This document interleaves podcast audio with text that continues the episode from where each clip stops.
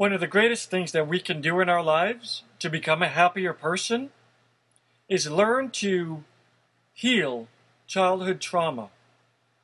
Now, as an adult, you, you ever hear these stories about how baby elephants are tied to a to a tree a tree um, tree stump, and um, they can't break free because they're not strong enough as babies.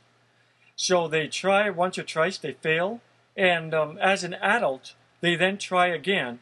Well, as an adult, they don't even bother trying because they tried as a baby, they failed, and as an adult, they don't even try. Even though as an adult, they are strong enough to rip themselves free to, and to be a free elephant. But because they failed as a child, they've given up as, as an adult. And what happens, uh, humans do the same thing. We look back at our childhood memories of uh, trauma, and we we just accept that these these negative things are going to plague us and be negative in our lives for the rest of our lives as adults. What we what I'm going to teach you now is a technique to heal the past. What I want everybody to do is to visualize childhood memories that were traumatic, painful, and things that are unpleasant. Now, everybody has a different childhood trauma, so I can't tell you what to think because everybody has their own issues, their own memories. What, I, what you need to do is relive that moment mentally. Picture it as real as possible.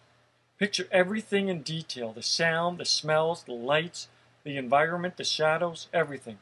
Try to make it as real as possible, like in high definition. Now, relive that moment. And at the height of the pain, where you where it seems to be the worst, and you can see the child that you once were afraid, freeze the image. Picture the image now frozen. Now picture yourself as an adult today stepping into that memory. Now look around and see how detailed it is. And what you need to do then is to kneel and look the child that you once were in the eye and say to that child, You don't have to be afraid anymore. I am here for you. I will never abandon you. Together, we're safe. You are safe with me. And say this as many times as necessary. And then turn to the person who hurt you or abused you or said bad things or did bad things. Look that person in the eye and say, I forgive you. Because you were unaware of the true of the, true true intent of what you were doing. You did not understand. You were lost. Bad things probably happened to you when you were a child, so now you're doing bad things today. I forgive you, and I will feel compassion for you. I will not hate you. I will not feel anger towards you. I will forgive you. I will feel compassion for you. Now, this is not easy because to say that to your enemies, to say that to people who hurt you, that's a tough thing to do. Learning to forgive the people who hurt you that's a very difficult thing, but it's a very necessary thing in order for you to become happy. It's important for you to learn to forgive in order for you to let go. And after you have looked at the person who has hurt you and say to them, instead of saying evil, bad things, you say, I forgive you and I let you go. This memory will no longer bother me anymore. I am free of this memory. And what you need to do is then to pick up the child that you once were, hold him in your arms today as an adult, and picture yourself walking away from the memory, moving away into darkness as the memory is behind you, fading away, getting darker and darker, walking away, and that memory fades away into darkness and is gone forever. Now, it sounds easy, but this is something that you're probably going to have to do, maybe even with the exact same memory over and over and over again until you can truly feel that you are letting go. Picture the memory, picture it in detail. When it's at its worst, freeze it. As an adult today, step inside of it. Look at the child you once were. Let that child know that you that he, he or she doesn't have to be afraid anymore. Look at the person who are your, your abuser or people who are mean to you and say, I forgive you you were lost. You did not understand what you were doing. You did not have compassion or empathy. Today, I do have compassion or empathy, and I feel for you, I forgive you, and then pick up the child that you once were and walk away from the memory. Let the memory fade away. Do this with every memory that is negative in your life. Picture yourself healing the past. Picture all the people, one by one, who has ever hurt you, physically, mentally, spiritually, in any way. Picture them in front of you. Picture yourself looking at them in the eye and saying, I forgive you. This is not going to be easy because it's really easy to say bad things or yell at them, but you are just as bad as they are because they were they were doing bad things and now you're yelling at them which is negative, which is bad. So you don't want to be like that. What you want to do is rise above them. And how do you uh, rise above someone who's negative? By being positive. Because positive will always rise above negativity. You are light, they are darkness. Don't allow their darkness to put out your light. You have to stay strong in being the light that you have always been.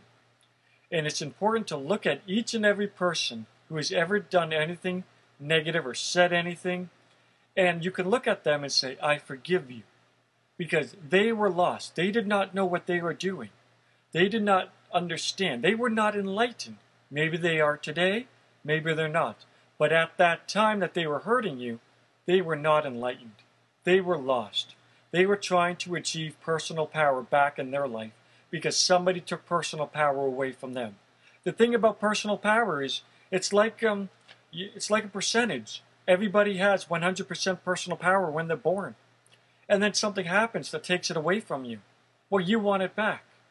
And you're going to try to get that personal power back the same way that someone took it away from you.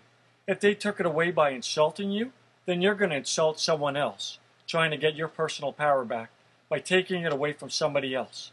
But now you've just created a problem because now they're going to hurt someone else looking for to get their own personal power back. This is why the cycle can end with you. And it ends with you not by yelling or insulting them, but by forgiving them and you no longer need to hurt anybody else to get your personal power back. Because when you forgive someone, you achieve the greatest amount of personal power that you could ever achieve. And that's the power nobody can take away from you. Nobody can take away personal power that's come from enlightenment, knowledge, and real understanding. That's why it's important that you learn to forgive your enemies. You, and this is probably the hardest thing you're ever going to have to do in life learning to look, picture yourself standing in front of your enemies and saying you, you feel sorry for them and you pray for them and you're going to feel compassion for them and empathy and you're not going to allow their pain to bring you down because you are a prisoner. When you allow you to carry anger because of somebody else's actions, you're in prison mentally and spiritually. You know, someone else can put you in jail physically, but you put yourself in jail mentally and spiritually. And that's the worst place to be because you have the keys to free yourself, but you're stuck inside that prison cell. It's important that you free yourself of the prison cell. And picture the prison cell just fading away. Learn to feel compassion and love and understanding toward your enemies because they had a difficult time in their life and now they're trying to get power back by making your life difficult. The cycle can end with you by achieving true personal power through forgiveness. This is not easy. Walking down the path of enlightenment this time is not going to be easy, but it can be done, and the rewards are tremendous because you do become a better person because of this. You can heal the past and learn to let go, not by repressing, but by understanding and by forgiveness.